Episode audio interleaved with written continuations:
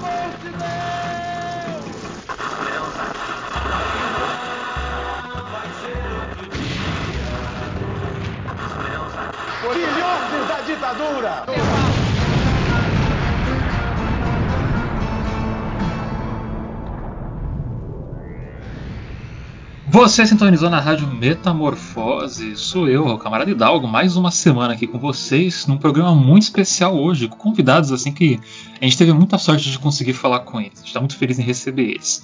Como sempre, estou aqui com Júlia Guiar, nossa jornalista política. Olá, queridos, aqui né, para mais um programa. Tô bem feliz também, eu adoro esse assunto. E dessa vez a gente vai tentar fazer um programa mais leve, mas entre aspas, né? Mas assim, chique o assunto de hoje, viu? Um, um, programa que ele é leve, mas ele tem o seu peso também, porque é um assunto muito importante.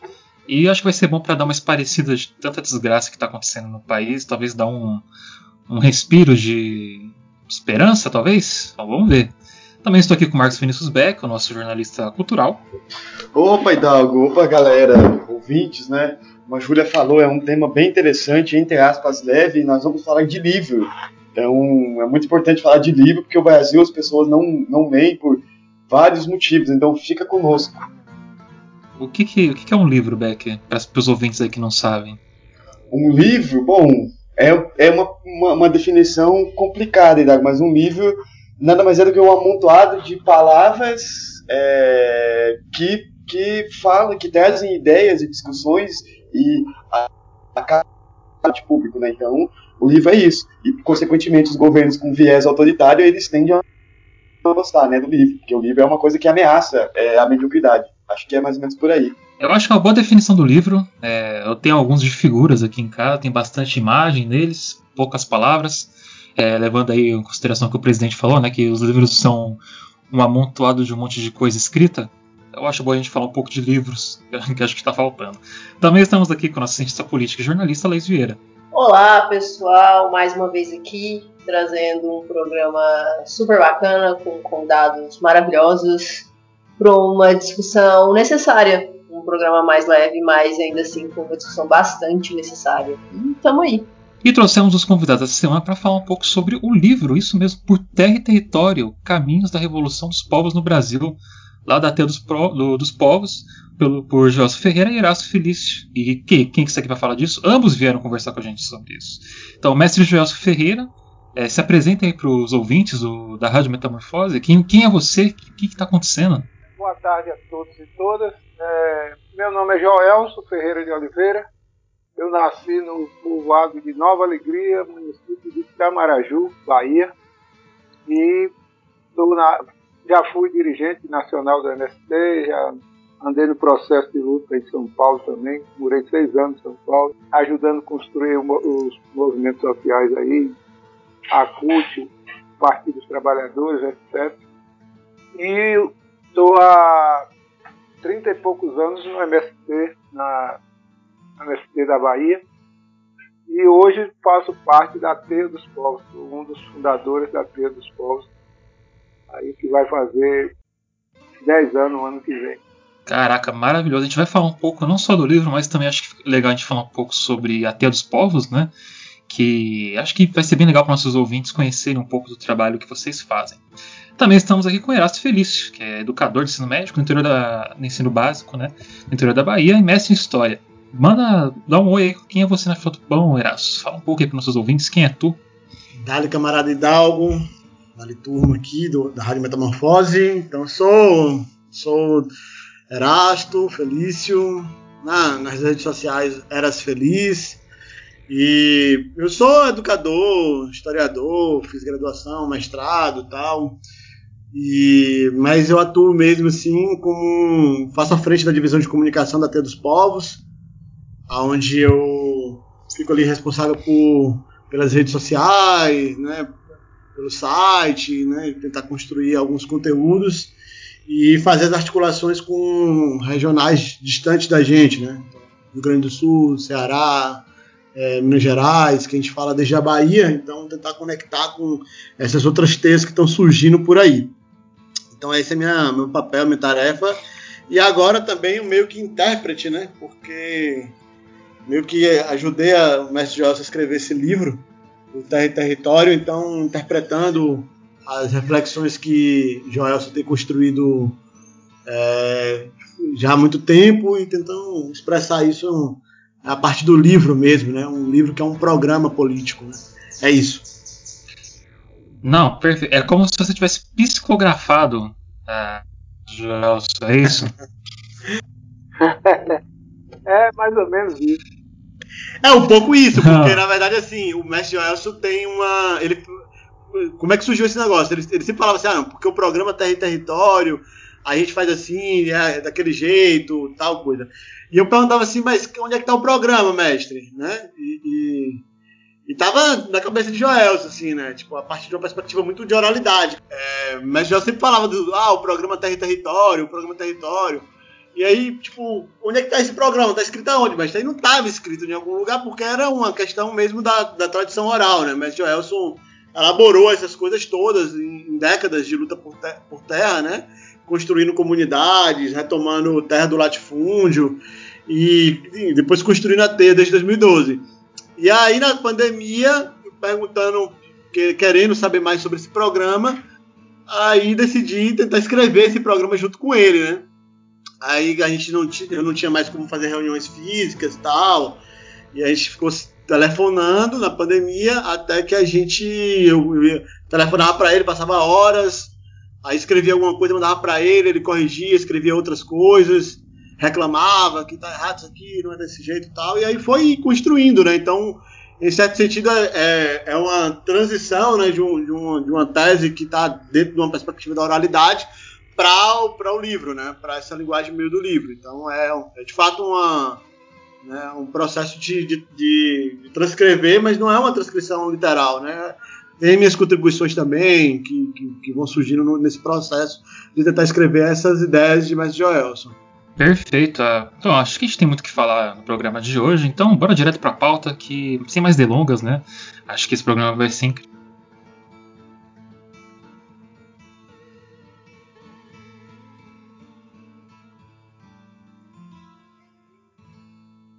Mas antes de irmos para a pauta, eu quero dar um recadinho. O Jornal Metamorfose só é possível por conta do apoio de nossos colaboradores.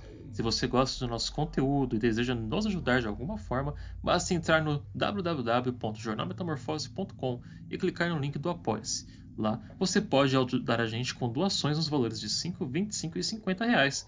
Esse último garantindo uma cópia autografada do livro Diário Subversivo Dias de Embriaguez, Utopia e Tesão, de Marcos Vinícius Beck. Peço que sigam também nosso trabalho no Instagram, no arroba Jornal Metamorfose, e no nosso Twitter, no arroba O Metamorfose. Agora de volta para o programa.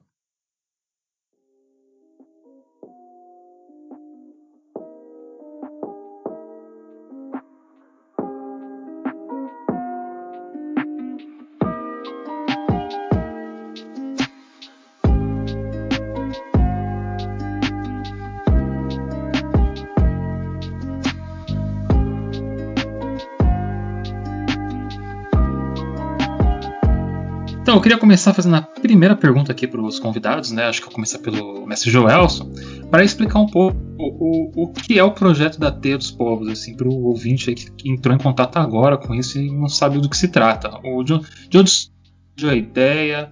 É, qual é o trabalho que vocês fazem?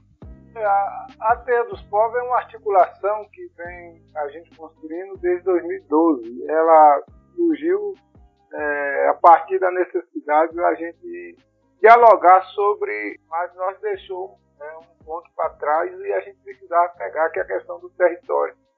E um diálogo muito forte com os povos originários e com o povo preto. O povo preto meio que está meio fora dessa luta por é, terra e território só quando coloca essa questão do, dos quilombos, né? Mas em termos de uma discussão mais profunda da importância de terra para o povo preto, para aqueles que, do povo da diáspora africana, essa discussão é muito pouca ainda. Então nós, nós ach, acha necessário construir algo que pudesse dialogar com esses dois grupos e principalmente também com o povo da urbanidade, ou seja, das grandes periferias, do, das grandes metrópoles, que estão hoje aí deserdados da terra e do território. Então nós precisaria dialogar com isso. Então surge a teia dos povos com essa missão de tentar tanto dialogar como construir uma aliança dos povos, ou seja, dos povos originais, os povos indígenas, os povos pretos e o povo das periferias dos grandes centros, das, das grandes cidades. Então, é uma discussão que já é antiga, que é uma discussão que vem de longo tempo, que é essa questão da a, é, aliança índia, negra e popular. Então, essa é a, é a, é a perspectiva da TEA, dessa missão de trabalhar e construir uma rede é, que dialogue com essas discussões e, acima de tudo, faça a luta para que isso volte a acontecer. O Brasil é um país grandioso, é, só que a, a população está toda nas grandes periferias, nos grandes centros urbanos. Então, um, um país grande, com pouca gente, mas está todo mundo amontoado nos, nos, grandes centros. Então é preciso equilibrar a cidade e reequilibrar o campo, porque o campo foi, é, a partir dos anos 30, ele foi evacuado, ele foi é, praticamente destruído todas as tradições do povo do campo e dos povos originários e do povo preto que trabalhou muito, 350 anos, na escravidão no campo.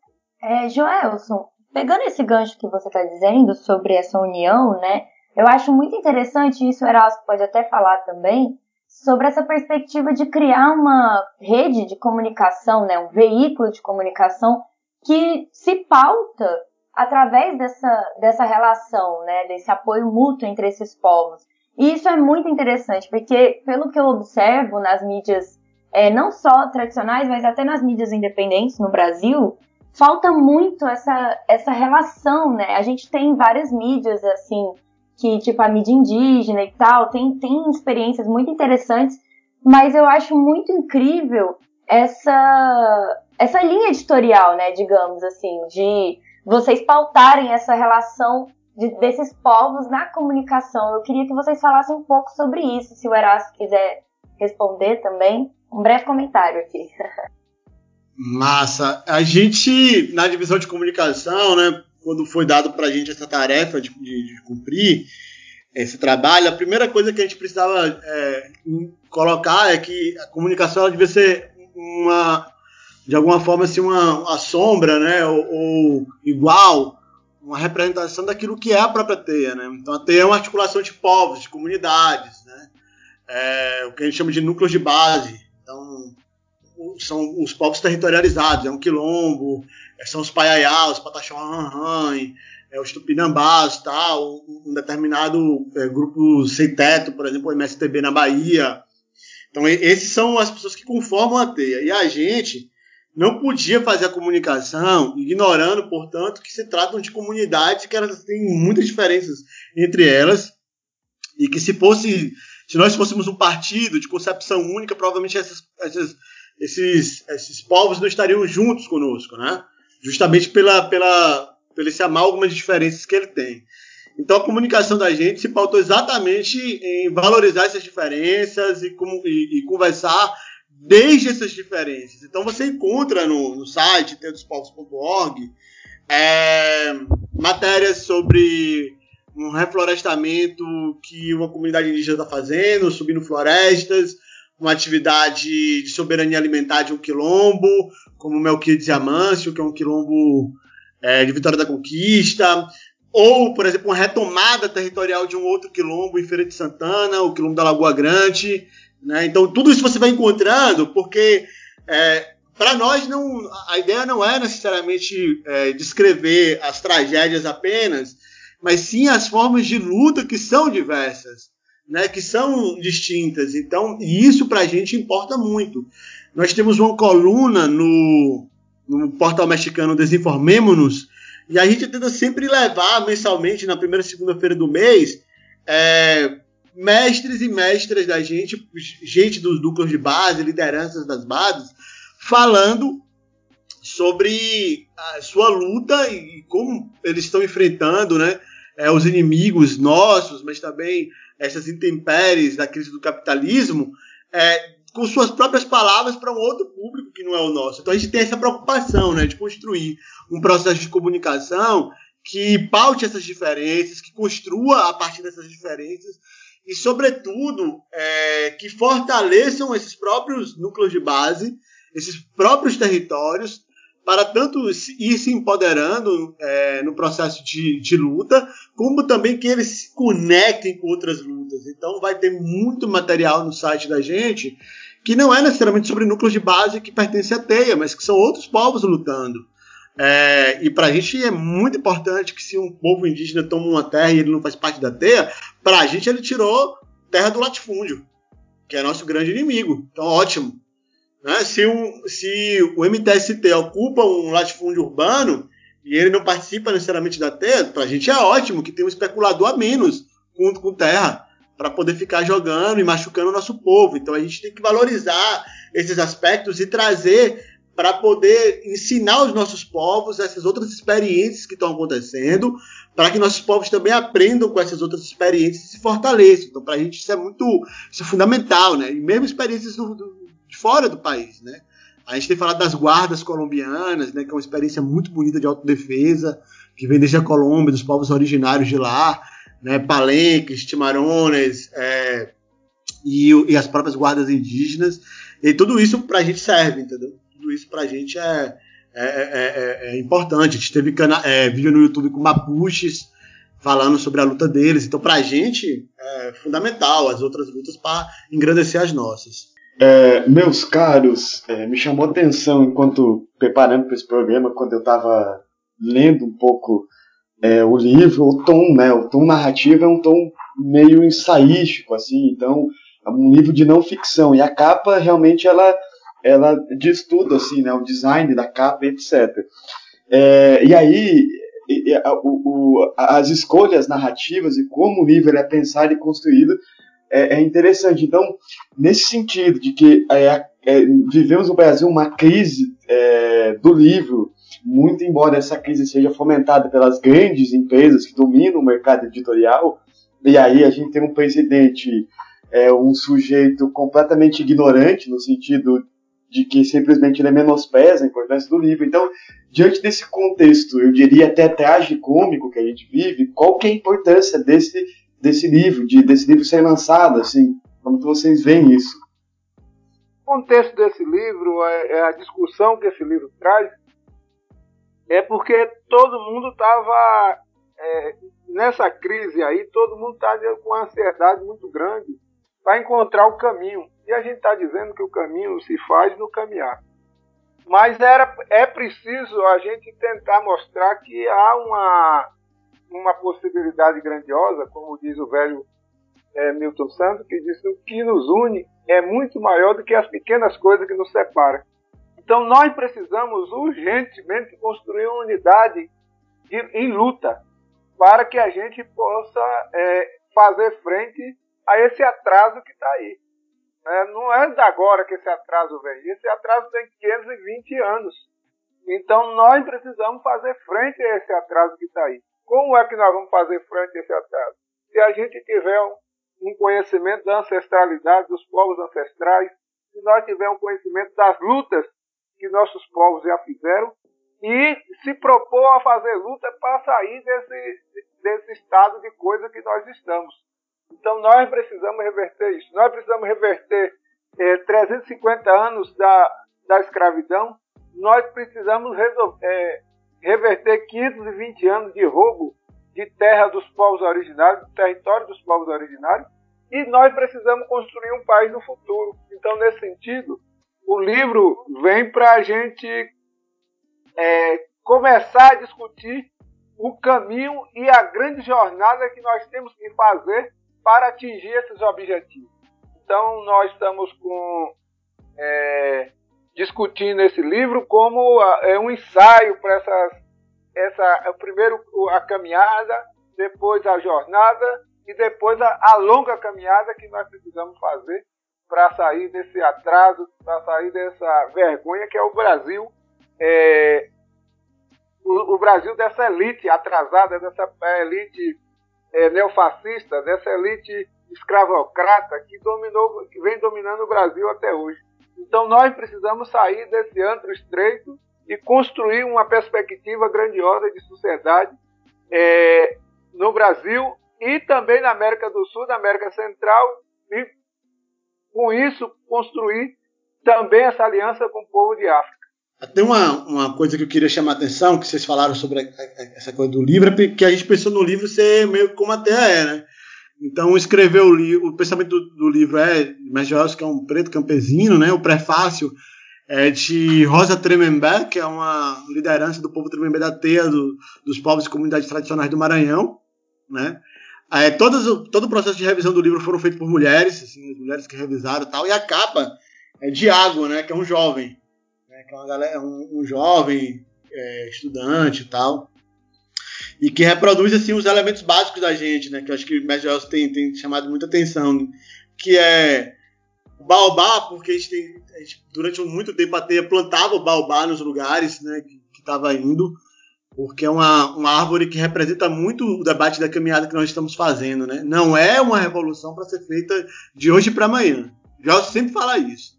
Toda vez que tem gente chega muito ansiosa para fazer a revolução, Jorge fala assim, mas a gente já tem comida suficiente para poder lutar? Porque vamos supor que você já tem até as armas aí para tomar tudo, mas já tem comida, né? Ah, não, não tem comida ainda não, então tem que plantar comida, porque a gente vai fazer luta, quando a gente vai fazer luta. Então o mestre já sempre fala isso, a pessoa vem correndo, querendo fazer revolução, ele fala, ó, tem que ter, ter um tempo, você tem que plantar comida, você tem que gerar riqueza no, no, no meio de produção que você tomou. Porque você não vai pedir dinheiro para o capitalismo para fazer a revolução, não existe isso. Então você precisa do seu próprio recurso para poder fazer a luta. E o baobá representa muito isso, né? Porque ele demora muito para dar seus frutos, né? Leva 50 anos para ele dar sua semente e tal. Então, é... mas também quando ele cresce, ele é uma árvore frondosa, poderosa, né? E representa também essa aliança com a África, né? E ali tá quase tudo da teia da capa, né? Tá as sementes crioulas, né? É, a, enxada, a foice, é, as raízes e os, os bichos, né, os animais também, que são representações, na verdade, que a gente colocou, né, para representar a aliança preta indígena e popular, né, assim, que a gente também tentou representar não com as pessoas, mas com significados é, desse, dessa, grande aliança. Então, o livro foi pensado dessa, dessa forma para poder remeter exatamente essa visão que Joelson passa de que a gente tem uma luta grande contra o capitalismo, que é uma jornada de luta, mas para fazer ela a gente precisa de caminhadas intermediárias, né, que a gente consiga construir soberania, soberania alimentar, soberania pedagógica, soberania hídrica, porque não dá para você fazer a luta e você ficar dependendo do capitalismo ali e acular né, que ele vai chantagear você. Quando você ocupa uma, uma, uma ocupa um prédio ou um terreno urbano, a primeira coisa que os caras vão fazer é cortar água para te tirar de lá, entendeu? Então você tem condições de se manter lá com, com os caras cortando água e energia? A gente tem que se perguntar isso, e a gente sempre fez isso. Quando a gente foi fazer aliança com o MSTB, a gente fez logo uma cisterna de água no meio de Salvador, né, de uma ocupação urbana, que era para garantir que não por água, que por água eles não sairiam daquele território ali, porque a gente ia fazer cisterna, ia capturar água, e foi o pessoal da Caatinga que, que, que, ensinou a tecnologia toda. Então, o livro também tenta passar esse, esse elemento, né, de que há lutas para serem feitas agora e não dá para ficar esperando o dia que o povo se levantará em marcha até Brasília para destituir o poder. E isso será um acúmulo e a gente não pode ficar esperando isso acontecer. Nós precisamos trabalhar desde agora para que isso aconteça. A gente tem muita coisa para fazer antes que essa grande rebelião ocorra. É, é resistência, né? Eu, eu queria só perguntar os, os animais que tem aqui: um carcará, uma onça pintada e um e uma cobra. A cobra eu não sei qual cobra que é. A onça eu imagino que represente os povos indígenas, né? O, o carcará ele representa quem? É, o campo popular, né? Seriam os povos dos campesinos, né? É, pela tradição nordestina e tal, essa coisa toda. E a cobra foi, foi na verdade, um simbolismo de, é, de Oxumaré, né? De uma das entidades é, dos orixás e tal.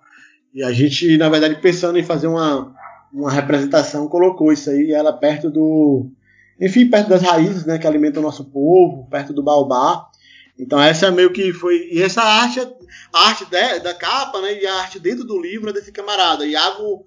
É, Ara, Iago Aragão, né? É, isso. No, no, no, Twitter eu acho que é Iaí Iago, né? Que é o, o, o, o, o, o arroba dele, né? Um, um, artista fenomenal, assim. É, Parece eu queria até cordel. Da, eu queria antes da Laís falar, só saudar aqui, né? Porque isso é muito bonito de da cobra representar o chumaré. E eu, como uma boa macumbeira aqui desse programa, única, né, do, da rádio, eu fico muito lisonjeada de poder ter a oportunidade de ver coisas assim sendo feitas, porque isso é muito forte para quem entende esses simbolismos. Então, esse breve comentário aqui.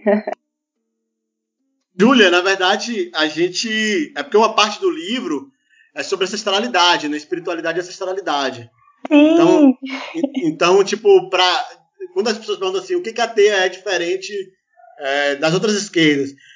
Quando eu tô com falta de paciência para explicar tudo, todo o processo, eu tenho que ser, eu tenho que ser é, telegráfico, eu falo, ó, a teia tem profundo respeito pela espiritualidade e ancestralidade dos povos.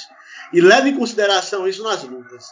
Eu lembro que quando eu escrevi uma vez um, uma reportagem para o Esquerda Online, o pessoal do Esquerda Online ficou bem assim. É, mas veja, a gente não pode aqui publicar um material dizendo que né, os espíritos ou qualquer coisa metafísica contribuem uma luta revolucionária e tal. Falei, não, tudo bem, então vou colocar aqui a minha opinião sobre isso e tal. Mas o fato é que a gente considera de fato a espiritualidade dos povos é, como um elemento fundamental para a luta. A gente não tem essa coisa de que nós vamos ignorar as tradições culturais dos povos, como eles se representam, como eles se veem, sua cosmovisão, porque toda essa cosmovisão ela é instrumento de combate. Quando a gente está lendo um Krenak, por exemplo, ou qualquer indígena que tenha escrito sobre isso, falando que, que o rio é um, é um ancestral vivo, você, o rio deixa de ser bem. O rio deixa de ser recurso natural. Ele, ele passa a ser uma coisa sagrada. Então você não pode destruir o rio.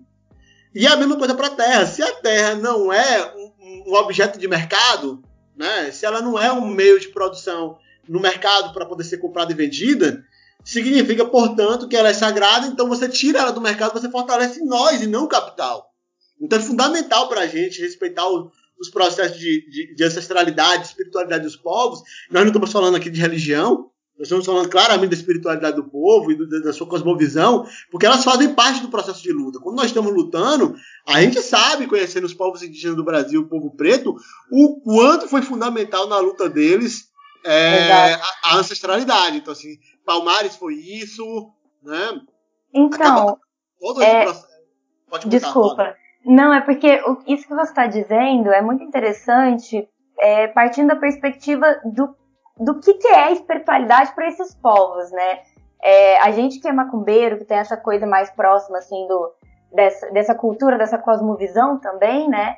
É, a gente sabe que a espiritualidade é muito pautada na luta pela liberdade dos povos, né? Que é exatamente porque a gente precisa dessa, dessa luta, né, de liberdade, que todos os orixás, todas essas lendas, essas, essas histórias, essas esses personagens, esses arquétipos, sempre falam disso de alguma forma, né? É incrível, assim.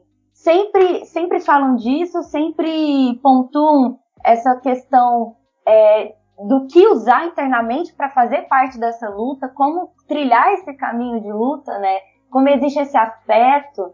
E isso é, é muito autonom, é autonomia desses povos, né? A espiritualidade trazendo autonomia e trazendo essa luta pela liberdade intrinsecamente. Então, essa questão que a gente está é, trabalhando, que é a questão da aliança dos povos, a primeira coisa, não se faz aliança sem conhecer os povos, sem conhecer as suas tradições e sem conhecer suas heranças históricas. Então, nós temos claro que faltou isso na, na esquerda brasileira, nessa questão de, é, do trabalho de base, nessa busca pela essa questão da, da, das lutas, nós não conseguimos fazer uma aliança porque os nossos povos são é, diferentes, têm uma cosmovisão é, grandiosa e tem uma ancestralidade muito grande. Então, é, nós, nosso, a maioria do nosso povo é ancestral. Então, como é que você vai dialogar é, é, só com, com o velho, como diz o velho poeta é, Belchior? E que ele disse: Eu não quero falar de nenhuma teoria.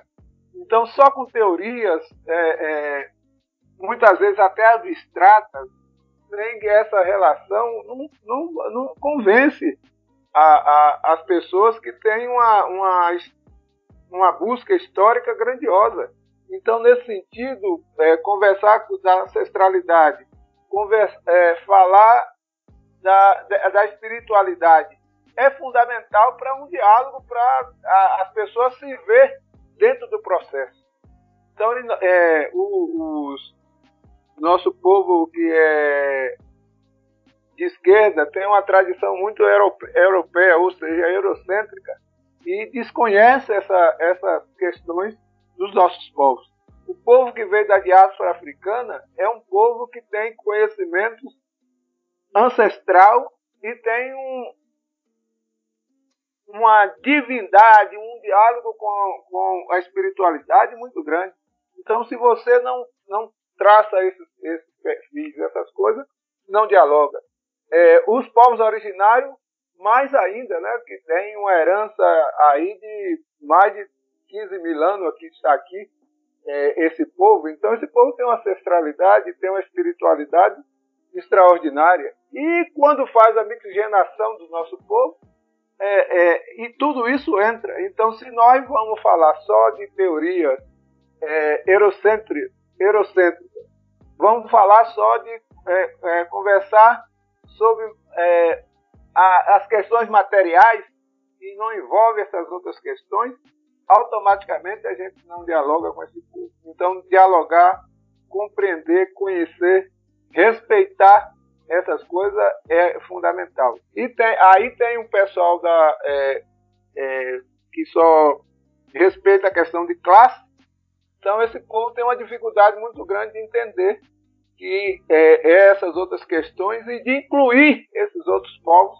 dentro desse processo. Os povos indígenas, quando vai dialogar sobre questão de luta, pouca, pouca esquerda consegue é, é, ver os povos originários como povo de luta, como povo de guerra, pela sua. Então, inclusive, essa questão do, da terra e do território não é incluída na pauta é, é, hoje do, da, da grande esquerda brasileira a luta pela terra, a luta pelo território não tem vez dentro desse processo. É tanto que nós é, é, sofremos muito, estamos sofrendo muito agora, porque nós não demos valor à luta dos povos indígenas. É, no lugar sagrado fizemos é, grandes represas hidrelétricas e, e destruiu os, os lugares sagrados dos povos originários é, nós desrespeitou toda essa questão do, dos povos ancestrais. Então, é, não tendo essa visão, dificilmente se constrói a unidade e se constrói a revolução no Brasil. Então, nós precisamos trabalhar essa questão da ancestralidade, da espiritualidade e também nós não negamos essa questão da, da teoria dos clássicos. Nós temos que buscar nos clássicos a, as coisas importantes para nos ajudar no processo da nossa luta não é para a gente transportar, é, transportar os clássicos para a nossa realidade. Isso não, não é, é, Nós não acreditamos que os clássicos é, é Bíblia, para a gente ficar interpretando tudo é, fora de, de localidade e de realidade. Então nós entendemos que os clássicos é para ajudar, como ancestralidade e espiritualidade é para nos ajudar e fortalecer o nosso povo na busca é, da luta e da liberdade, e para nós liberdade sem território ela não existe. Então nós precisamos focar nessa questão da luta do princípio que é a terra e o território e avançar em outros aspectos da, que a gente acredita. Então não estamos fora dessa discussão clássica, nós estamos dentro da discussão clássica, mas nós incorporamos essas outras duas questões que para nós é fundamental. Eu queria aproveitar essa fala maravilhosa do Joelson e alguns pontos também que a Ju comentou na, na fala dela. E pedir para os nossos convidados é, falarem um pouco mais, né, aprofundar um pouco mais, é, principalmente, né, é, aproveitando o fato de que a gente já está comentando sobre, sobre o livro, né, para vocês falarem um pouco sobre a autonomia dos povos, né, especialmente do, dos povos indígenas, e qual que é a revolução que está sendo proposta ali é, no livro, né? É, qual que é essa perspectiva, aproveitando né, que vocês falaram desses déficits de muitos grupos dentro da esquerda, né, de, é, de não se atentarem a essas questões, de não ter esse diálogo, né? Então, se vocês puderem falar um pouquinho sobre isso. Massa. Joels, fala ou eu falo, mestre? Pode falar, depois eu falo. Beleza. É, a gente tem uma reflexão dentro do livro que é assim, ó. É, para a gente conseguir fazer um processo revolucionário que seja próprio nosso, a gente fala da, de uma revolução brasileira, tal, que a gente não fique replicando modelos e etc. A gente precisa reconhecer que as pessoas não estão lutando para ter uma revolução, elas estão lutando por coisas que são muito básicas e isso qualquer pessoa de esquerda é, sabe, né? O povo vai lutar por comida, por moradia, por casa e etc. O que, que nós estamos propondo? Que na nossa caminhada, né? Na nossa grande jornada até a revolução, a gente vai fazendo essas coisas que as pessoas estão lutando no meio do processo, né? Então, a gente chamou de caminhadas para, para essa soberania, soberania é, hídrica, porque sem água não tem nada. E a água é um problema seríssimo, deveria ser pauta 01 de qualquer movimento social, de qualquer partido político. Seja porque nas grandes cidades a água está vindo com agrotóxico agora e aumentando as possibilidades de câncer, de outras doenças. A gente teve uma, uma intelectual da USP, da USP não, não, não lembro bem agora, mas uma pesquisadora de São Paulo, é, que está sendo indo embora do país por conta que ela tem denunciado o nível de contaminação dos agrotóxicos no Brasil. Né?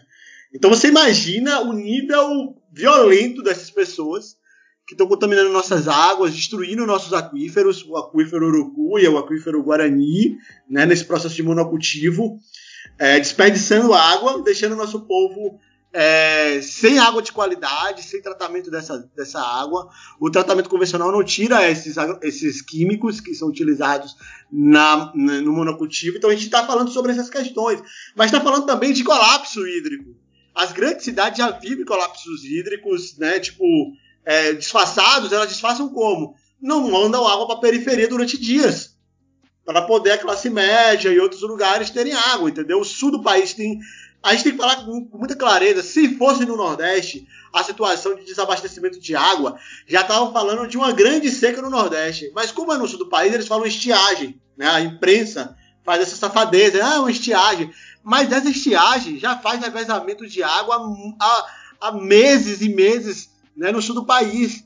Então nós estamos falando de um problema que é, que é de agora. É preciso a gente caminhar para a soberania hídrica, para a gente conseguir construir nossos territórios com abundância de água, com reserva de água suficiente, para que se uma mineradora, porventura, vá lá e destrua um rio, como, como é, aconteceu em Minas Gerais, dois rios em, em menos de cinco anos, né, a gente tenha é, nascentes protegidas, né, é, captação de água de chuva e tal. Da mesma forma que a gente falou isso para água, a gente falou sobre soberania alimentar, sobre soberania pedagógica, porque nossa, as escolas do, dos municípios, a escola do estado, elas não são para emancipação, elas fomentam o individualismo, ela pergunta para a criança o que ela quer ser quando crescer, ela acha que a criança não é nada, né? ela não é ninguém, elas estimulam que essas pessoas saiam dos territórios dela, ah, você precisa virar engenheiro e ter um excelente emprego longe daqui e tal. E cada esvaziamento dos territórios é melhor para o agronegócio, para o garimpo, para a mineração, para a especulação imobiliária, para a hotelaria, que vai lá e vai se apossando dos territórios esvaziados, né? Então a gente acha que é preciso ter uma educação própria, uma educação que, cuide, que eduque o povo, né? a, suas, a sua organização política. Né? É, e a gente foi falando disso até falar sobre a frente de mulheres, que é uma necessidade é iminente a gente ter um, processo que é, os homens vão se suicidando na sua liderança, porque a, a concretude, a realidade é muito claro. Em cada base que nós conhecemos, a, os, os, protagonismos nas bases são das mulheres. Quem mantém as bases organizadas de forma mais é, rebelde, aguerrida, protegendo as sementes e tal, são as mulheres. Mas quando vai subindo, os homens vão tendo mais protagonismo, a gente precisa é, começar um processo rápido né, de enfrentamento disso e também ir para um debate sobre autocuidado, né, diminuir o abuso de álcool, que é uma coisa que mata muito, mata alguns anos chega a matar mais do que arma de fogo né, no país. Isso fortalece o nosso, nossos inimigos, porque um dos maiores bilionários do país, quase sempre o maior bilionário nos últimos anos, pelo menos ele foi o homem mais rico do país, é o dono da Ambev, né? O, é o cara dos investimentos aí ligados à indústria do álcool, que é o Lehman. Então, tipo assim, é ele que produz essa leva de deputados neoliberais que se infiltram em vários partidos para ficar fazendo políticas privatizantes. Então, a gente comendo nossa água, né? que a gente fala, ah, vou comer água, vou tomar uma de leve aqui, a gente está também financiando o nosso inimigo, desmontando o Estado, matando gente na periferia, porque cada periferia tem muito mais distribuidoras de bebida do que, por exemplo, é, biqueiras de, de, tráfico de drogas ilícitas. Hoje em dia tem mais distribuidora, vai aumentar que um dia vai ter mais distribuidora do que bar. Porque o povo nem mais ir pro bar, o povo já está bebendo nas próprias distribuidoras. Isso é uma violência contra o nosso povo. A gente caminha nesses aspectos falando disso, até falar sobre o imperialismo, a ancestralidade, né? E como se organiza a aliança. Então, para a gente, há que se constituir territórios autônomos, cada vez mais autônomos. Não, nem todo mundo vai conseguir ter toda a autonomia agora. Então, se um lugar é o machismo precisa ser enfrentado logo porque tem muita violência contra as mulheres, que isso seja prioridade. Se outro lugar precisa ter água, essa é a prioridade. Então, cada um vai ampliando suas autonomias até é, ter bastante dependência para não ser chantageado pelo poder, pelo sistema, né? É, por alguns partidos políticos que ficam dando cesta básica, isso e aquilo, para poder cooptar a liderança, para poder quebrar a galera. E aí, quando a gente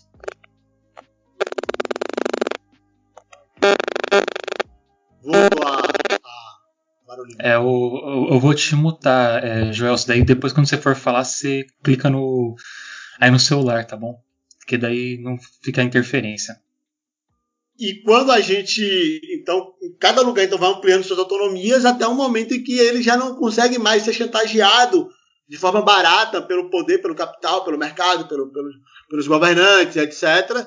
E a gente tem melhores condições de fazer a luta. Para fechar essa fala, eu só queria dizer o seguinte: pouca gente sabe, mas os tupinambás, né, vou chamar tupinambá de Olivença, eles venceram Força Nacional, Exército e Polícia Federal no período de Dilma, né, ali na transição entre Lula e Dilma, mas sobretudo no período de Dilma, que foram enviados para lá para fazer desintrusão, para tirar eles de lá, para reintegrar a posse para os fazendeiros. E hoje que está lá são os tupinambás e não a, as polícias, o exército, etc. E como é que os tupinambás conseguiram fazer isso, né? A resistência deles, o reconhecimento da ancestralidade, a relação deles com os encantados, mas a soberania alimentar, a abundância de comida no território deles, né? Toda uma organicidade constituída ali de forma orgânica, tal. Teve muito apoio também do, dos, dos, companheiros da TEIA que foram lá, fizeram marchas lá no período de ocupação militar para poder ajudar o, o, povo tupinambá. Mas, mas é isso, a gente tem que perguntar para os povos originários como é que eles conseguiram fazer isso e aprender com eles e não ir ensinar para eles como é a perspectiva das esquerdas né, em geral, que é explicar o que é o maoísmo, explicar o que é o leninismo, explicar isso e aquilo, para pessoas que. As pessoas que explicam quase nunca enfrentaram um jagunço, essas pessoas que explicam quase nunca tiveram que é, organizar uma comunidade, manter a comida em dia, manter as casas erguidas, né? E elas nunca perguntam como é que vai ser, como é que é feito. Então a gente precisa inverter essa lógica. E os povos, eles conhecem muito sobre as autonomias, sobre as soberanias. É isso. Então, é, essa questão da soberania é fundamental para que a gente possa é, seguir qualquer caminhada. É, é, hoje, qual é o, o grande perigo da, da humanidade hoje frente às grandes multinacionais? É o controle da semente. Com o controle da semente, controla o paladar com o controle do paladar, eles estão cada vez condicionando e reorganizando essa questão da alimentação é, para que a gente é, esteja conectado tanto com o veneno como também com os, os laboratórios fármacos, ou seja, a, os grandes laboratórios que produzem remédios. Então eles têm uma aliança entre si. Inclusive agora a, a, a Baia foi comprada, a, a, a Monsanto foi comprada pela Baia. Então agora veneno e remédio estão todos juntos.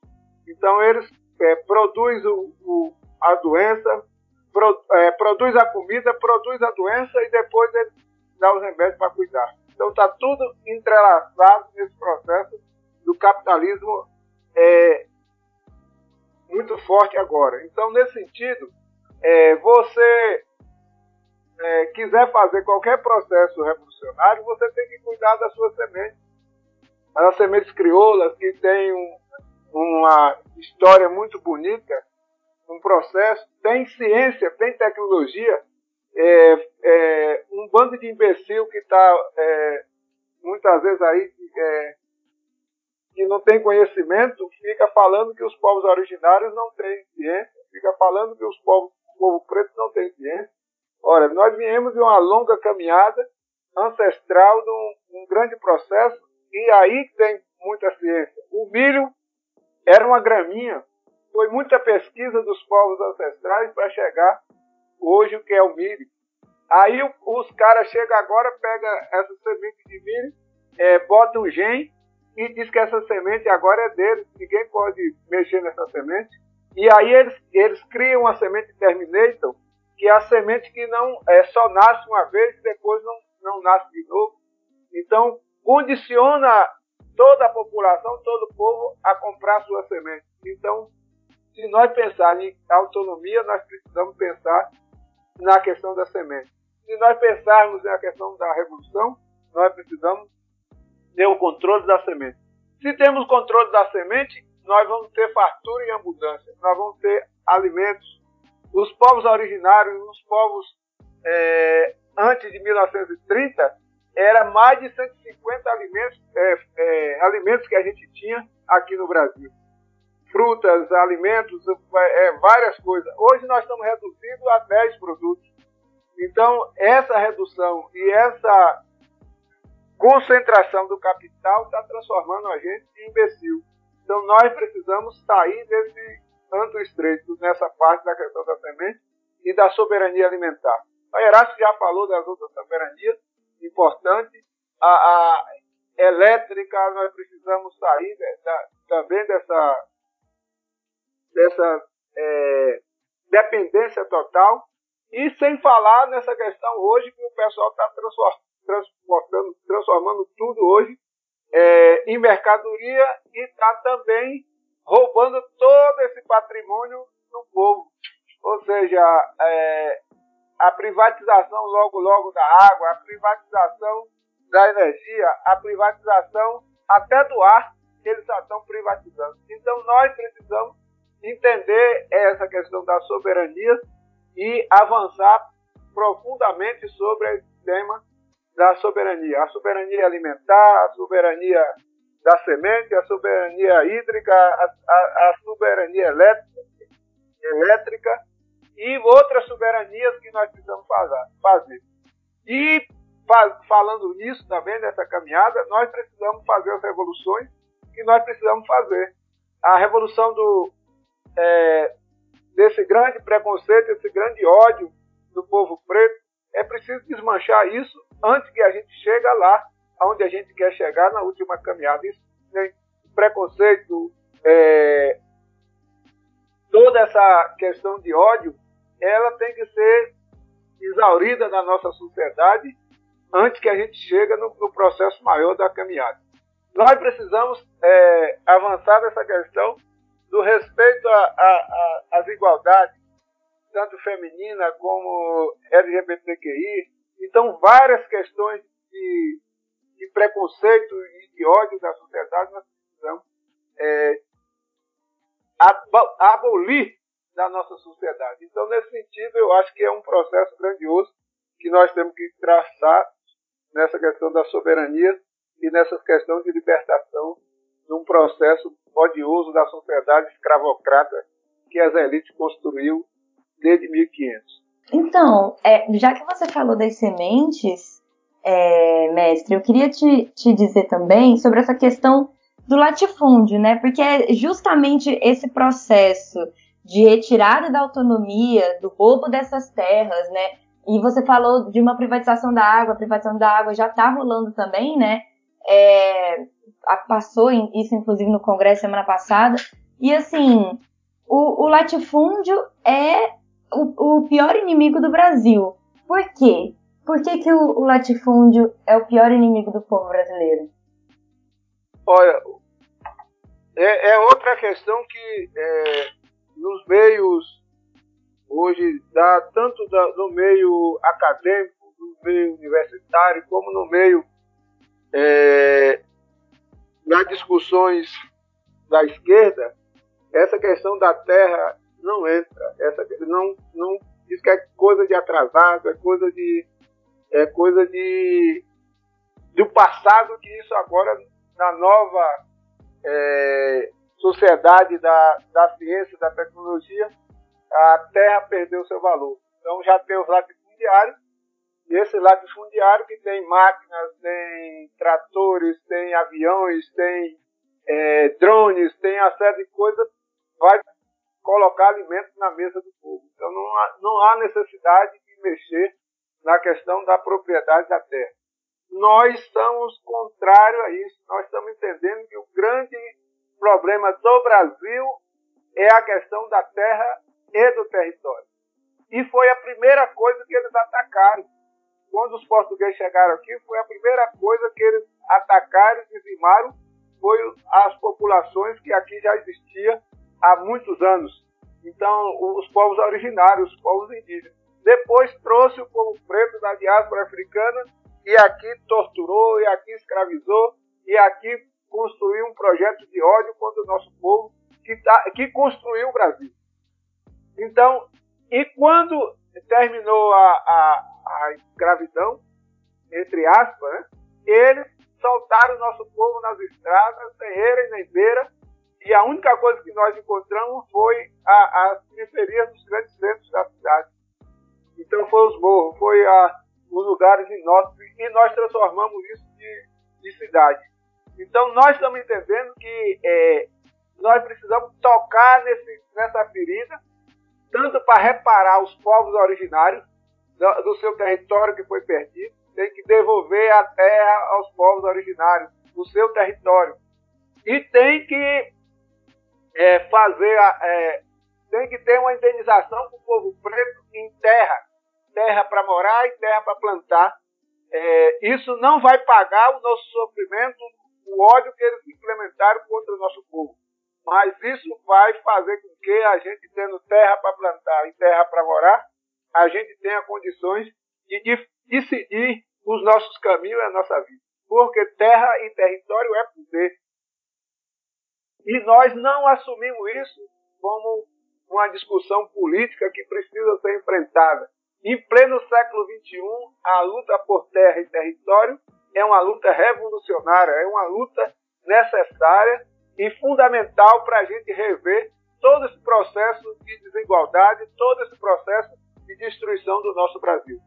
E também outra questão importante, que agora é justamente isso: a água, os, os minérios, é, a riqueza nossa está tudo dentro dessas terras, desse território. E nós precisamos retomar isso para guardar isso para as futuras gerações, cuidar disso para as futuras gerações.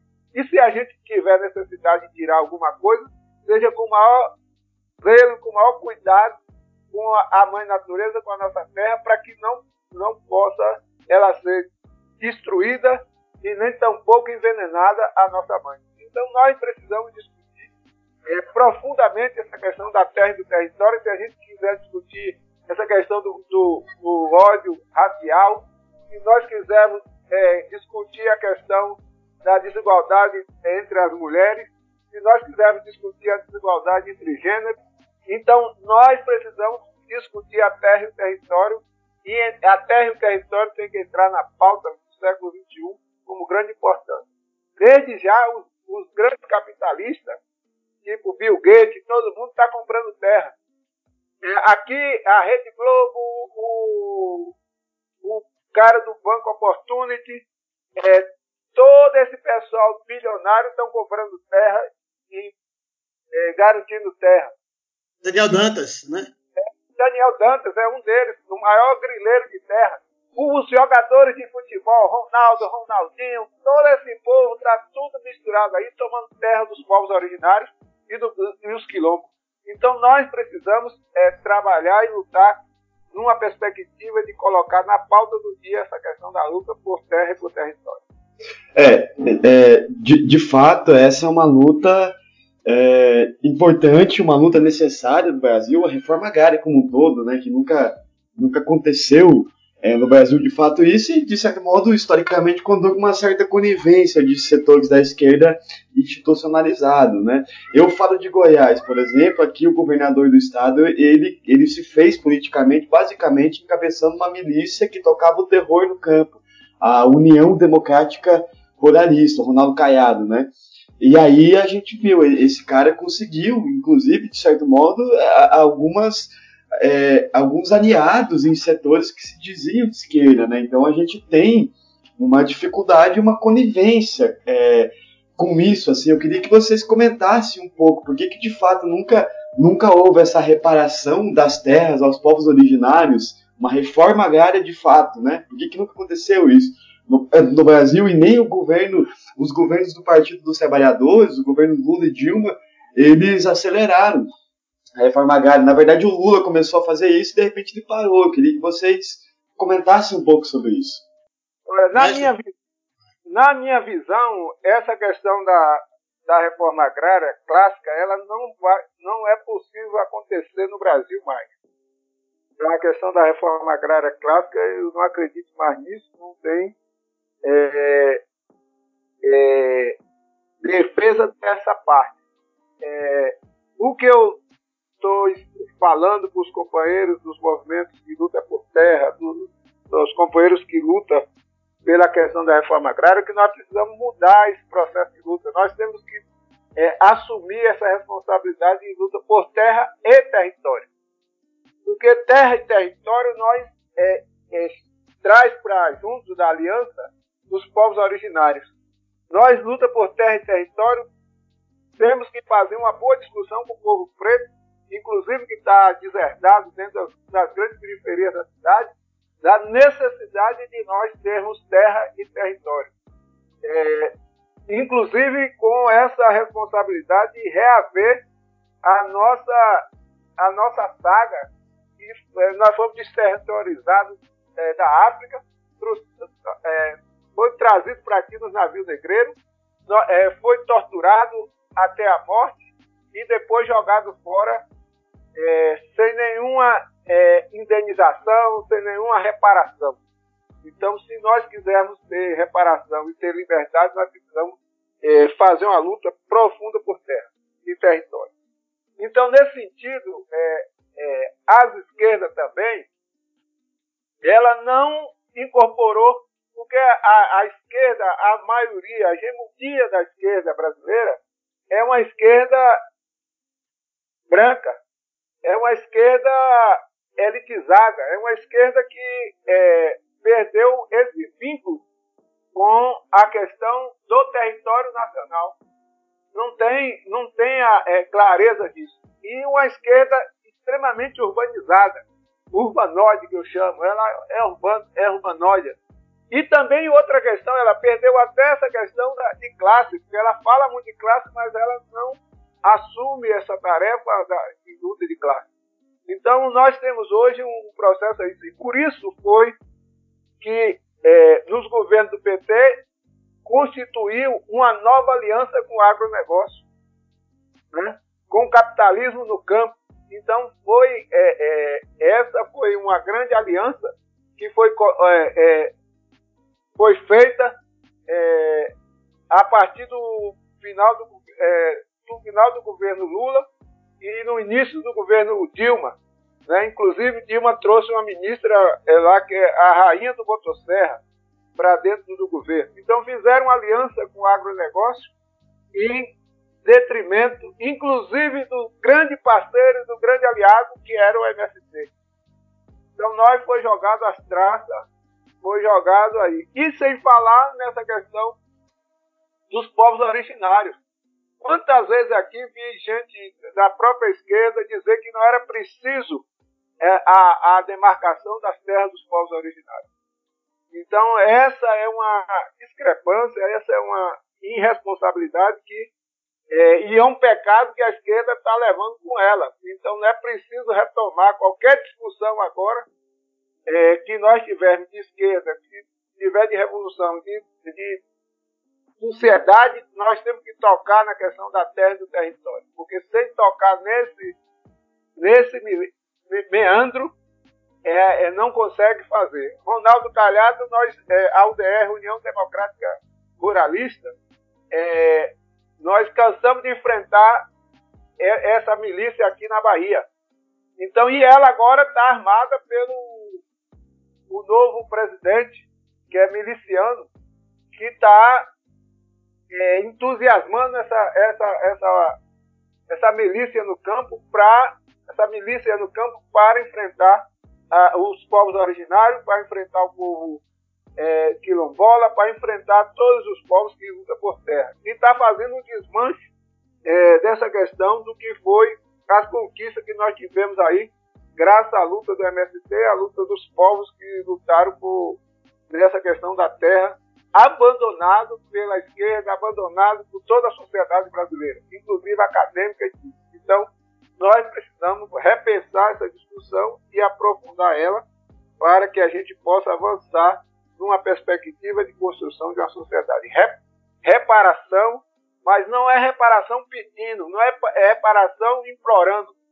A reparação que nós temos que fazer aí é com luta e com retomada da nossa terra e do nosso território e enfrentar essa guerra de fato. É guerra pela água, é guerra pela a questão é, da mineração e é guerra por, ter, por terra e por território. E nós que estamos no território, só para encerrar, nós que estamos nos territórios temos que entender que temos que defender a nossa terra e nosso território contra os vassalos que estão tá atacando nossa terra. E nós já dissemos, o, o, o esse pessoal todos estão atacando nossa terra. Os bancos, a Rede Globo, etc. Mestre Joelson, é, desculpa te cortar brevemente, mas é porque assim, o jornal Metamorfose ele foi criado em Goiás, né? E atualmente a maior parte da nossa redação se encontra em Goiânia. Então a gente tem uma ligação muito íntima, né, digamos que assim, com essa é, repressão e essa forma de, de política, né, é, que desmonta todos os, os, direitos poucos conquistados, né, pela, pela, pelos povos que lutam, né, no, enfim, nos interiores. A grande questão aqui, no caso, seria o Caiado, né? Que é um governante que, assim, é, há dois anos atrás, o irmão dele foi, indiciado, foi investigado pela polícia por ainda praticar é, mão de obra escrava dentro da fazenda. Existem várias histórias que rondam Goiás Velho, que rondam é, várias, várias cidades aqui do interior do, do estado, de que o Caiado e os seus capangas pegavam, entre aspas, né, as pessoas que trabalhavam lá no, na fazenda dele, os escravos, arrastava pelo pé na caminhonete para mostrar quem é que mandava na cidade, para mostrar o que, que ele fazia com essas pessoas que tentavam se revoltar, que tentavam fugir. E isso, assim, a gente está falando de 2018, 2017. Então, é uma situação muito tensa aqui no estado de Goiás, porque vários povos estão sendo atacados. As comunidades quilombolas na Chapada dos Veadeiros, é, as comunidades é, ribeirinhas e, e, enfim, tipo, é, todos essas, esses povos estão num constante ataque, principalmente com o judiciário aqui do estado de Goiás, emitindo várias é, notas de despejo, né, um, uma recontagem de uma terra que é desse povo há milhares de, de, de anos e o povo tentando retirar esses direitos com força policial, com exército, com a porra e, toda. E de fato, é, Júlia, e aí eu queria aproveitar essa questão que a Júlia colocou, que na verdade o governador aqui de Goiás ele pratica um método de governo que parece que é do século XIX. Eu digo no século XIX no sentido que Ronaldo Caiada acha que ele é que, que o Estado é dele, assim, ele usa máquina a máquina do Estado, os aparelhos do Estado, é, para tentar, por exemplo, silenciar qualquer pessoa que, que tenha algum tipo de posicionamento contrário ao Ronaldo Caiado. Então, aqui em Goiás, o que mais tem é casos, por exemplo, de jornalistas que trabalham nos veículos é, da chamada grande mídia goiânia, e esses caras, à medida que eles vão questionando o governador, que ele vai. É, e aí que ele vai é, tendo que responder certas questões que ele, na verdade, queria colocar, é, escondê-las, aí você vê um, um, certo tom de agressividade. Eu digo isso porque eu perguntei pro Caiado uma vez, quando ele ia destruir, o, o, quando ele, é, que ele queria acabar com o FICA, que é o Festival Internacional de Cinema e Vídeo Ambiental. É uma criação do governo Marconi Perillo do PSDB, e o Ronaldo Caiado, quando chegou, é, assumiu o Palácio das Esmeraldas em 2019, ele disse que o Estado não tinha condição de fazer é, o FICA. E o FICA, entre outras coisas, além de ser um festival de cinema é, aclamado no Brasil inteiro, ele também era um festival de cinema que trazia essa, isso que a gente está está discutindo aqui agora, quer dizer, a questão de preservar o meio ambiente e a questão de fazer essa reparação histórica em torno é, da terra. E aí o Ronaldo Caiara acabou com isso. Então eu perguntei pro, pro governador uma vez se é, uma questão do FICA e, e, ele não se sentiu confortável. Na verdade, ele, ele me olhou tanto nos olhos assim que ele ficou bufando de, de raiva mesmo, de, de ser questionado. Então nós temos essa figura aqui no Estado é uma figura que eu diria que é um tanto quanto quixotesca do ponto de vista é, da transparência né, pública, e aí nós temos esse sujeito que está aí governando, quer dizer, também instaurou uma espécie de polícia política aqui em Goiás, e está tudo bem. É, então, só queria fazer essa observação mesmo. Desculpem-me se eu me alonguei, meus caros. Mas, Marcos e Júlia, tem uma coisa também assim, antes de retomar esse debate e tal, que eu acho que, que tem uma reflexão aprofundar sobre isso. Os governos progressistas, eles são isso com alguma sofisticação. O vice-governador vice da Bahia, o seu João Leão, do, do, dos progressistas e tal, é, ele está metido em quase todos os, os, debates que você tem de tomada de território, que e nós vivemos aqui na Bahia no governo do PT. Então, quando teve um hotel, um hotel português chamado Vila Galé querendo ter, tomar território indígena dos Tupinambás, tava lá a reunião com o João Leão, entendeu? Ele faz defesas de, de, de, de grileiros né, no oeste da Bahia. Eu não sei se vocês sabem, que são vizinhos de vocês, mas o oeste da Bahia tem casos agora com uma tal de Operação é, é, Faroeste e tal, que começaram a ser descobertos a partir da Operação Faroeste, de venda de sentença no, no TJ Bahia, né? Para grileiros de terras. Então, assim, a favor de grileiros contra os povos tradicionais, entendeu? E, pasmem, com a participação da Secretaria de Segurança Pública para avisar para os juízes quando estava tendo operação contra eles. Então, assim, pode mudar as formas, mas o alvo, sendo os povos, essa é uma constante. Ou a gente não está vendo, a gente não viu, no caso do governador Flávio Dino no Maranhão, ataque a, a povos, até dos povos comunidades tradicionais do Maranhão, né, a quilombos, tipo de Alcântara e etc. A gente está vendo isso o tempo todo ininterruptamente está vendo governos progressistas também fazendo isso. Então, claro, parece que Caiado é mais tosco, né? Ele participa dessa política meio que do, na, na bangacia, dessa galera aí que, que é anti-MST, assim, claramente e tal, mas é, não é. Não, quando se trata de povos, né, de reconhecimento dos territórios, quando se trata, trata de meio de produção, aí os capitalistas todos são iguais, sendo progressistas ou não. E aí, só para dar um adendo mesmo nesse debate, é, os interesses de, de classe sobre a questão da terra é que prevalecem, é, independente do governo. Então, a gente está vendo, por exemplo, nos Estados Unidos, um dos maiores, uma das maiores aquisições de terra tem sido dos fundos de, do Bill Gates, né? que é um dos homens mais ricos do mundo. Então, enquanto as esquerdas acham que terra não é o objeto é, central do debate da luta de classe, os capitalistas não têm dúvida disso. Eles estão tomando território. O oeste da Bahia, que é o Cerrado, como em Goiás, ele é todo tomado por capitalistas do sul do país, brancos, né? absolutamente violentos no trato com, com as comunidades.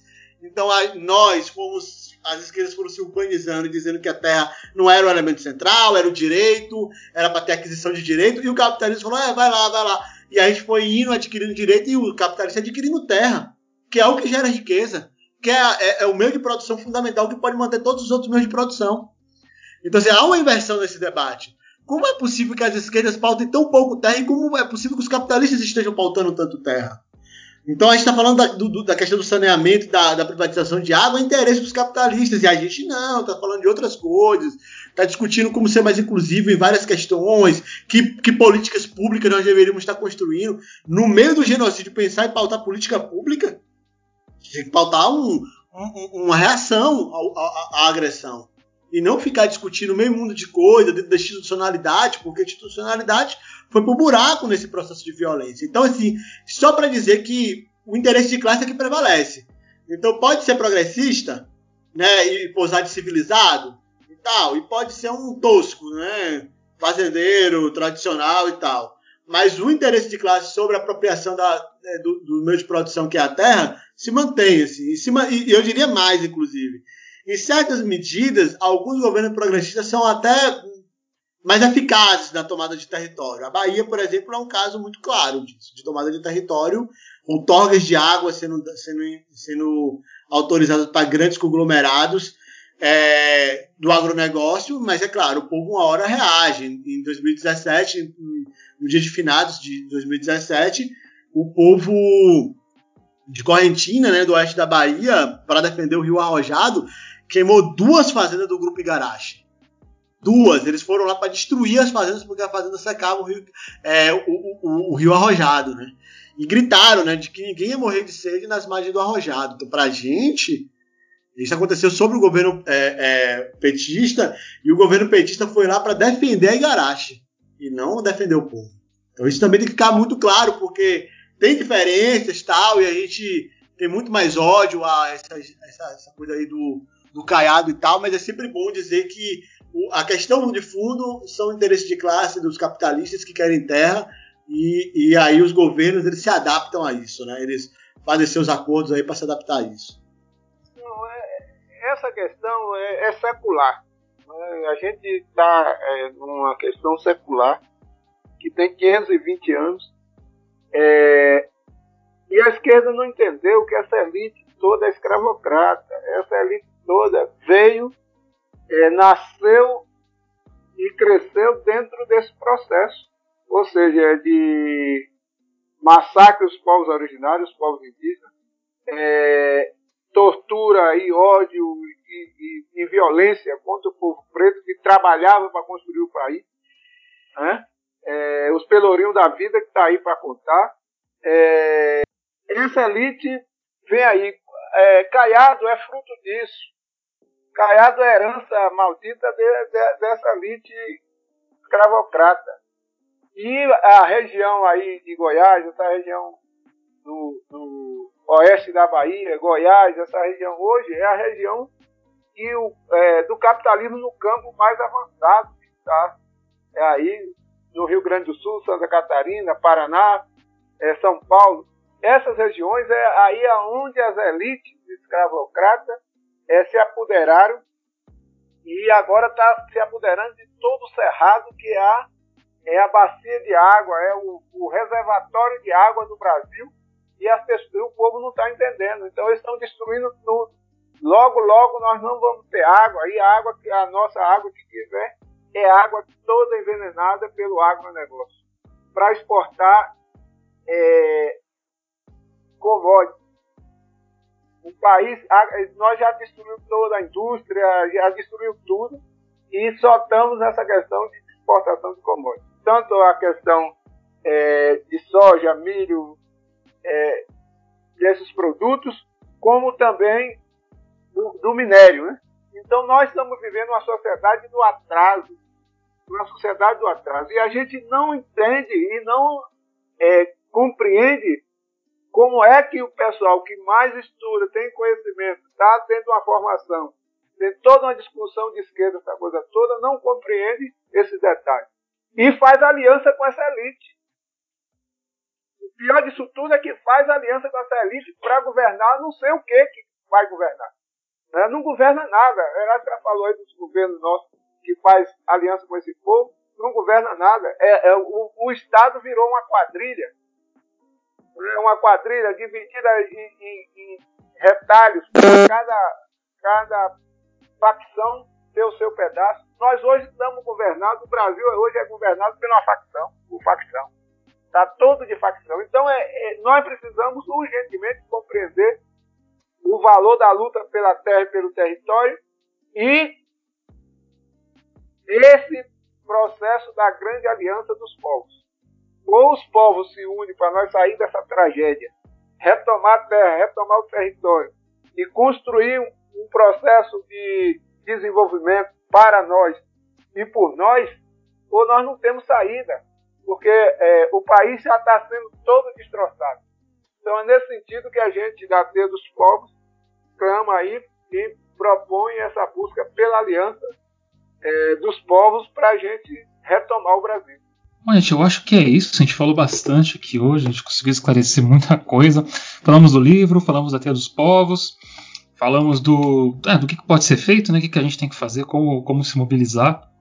Eu acho muito importante é, também trazer essa questão dos últimos governos, né, que foi um governo de conciliação de classes, não de luta de classes, né, que a gente, ah, talvez muita gente gostaria que fosse, né, que foi muito bom em criar, é, em fazer isso, né, que a gente acabou comentando aqui no programa de hoje. Mas, é, mas vamos, vamos ver o que, que, que aguarda pra gente no futuro. Mas vai da gente, gente criar isso, né? Então, eu, eu, acho que é isso. Muito obrigado, Mestre Joelson. Muito obrigado, Erasto, por participar do programa de hoje. É, vocês podem deixar aqui as redes sociais para as pessoas poderem estar acompanhando o trabalho de vocês, o trabalho da Teia, onde as pessoas podem encontrar o livro para poder comprar ele. Como, como, é que a gente faz, Erasto? É, então, camarada Hidalgo, a gente está nas redes sociais com o Teia dos Povos, então no Twitter Teia dos Povos, no Instagram é Teia dos Povos, tudo junto, né? A gente não usa muito Facebook, tem lá, mas a gente não, não atualiza muitas coisas não. Está tentando dar um pouco menos de espaço para essa galera é, conservadora e reacionária que opera, né? Então a gente usa muito mais o Twitter, mas o site é tedospovos.org ou tedospovos.com.br, tanto faz. É, o livro se adquire por lá, mas assim, a gente está falando também de um. Eu nem falei isso, né? Mas o livro foi um sucesso. A gente a está acabando, está esgotando o livro. A gente não achava que tanta gente ia comprar. E graças a Deus deu tudo certo. Os encantados ajudaram aí, a gente conseguiu é, esgotar o livro em menos de um mês de, de lançamento do livro. É, a gente vai fazer uma reimpressão em breve e tal, mas é, o lugar para adquirir é lá pelo site mesmo, teodospovos.org ou teodospovos.com.br. Agradecer o espaço, camarada Hidalgo, é, Laís, Marcos e Júlia, agradecer a oportunidade de vocês aí e dizer que estamos aí firme para poder fortalecer e ajudar né, nessas lutas aí dos povos é, contra o genocídio, contra essas elites escravocratas. Nós que agradecemos, eu acho que foi assim um papo incrível, incrível, com falas maravilhosas e super necessárias também.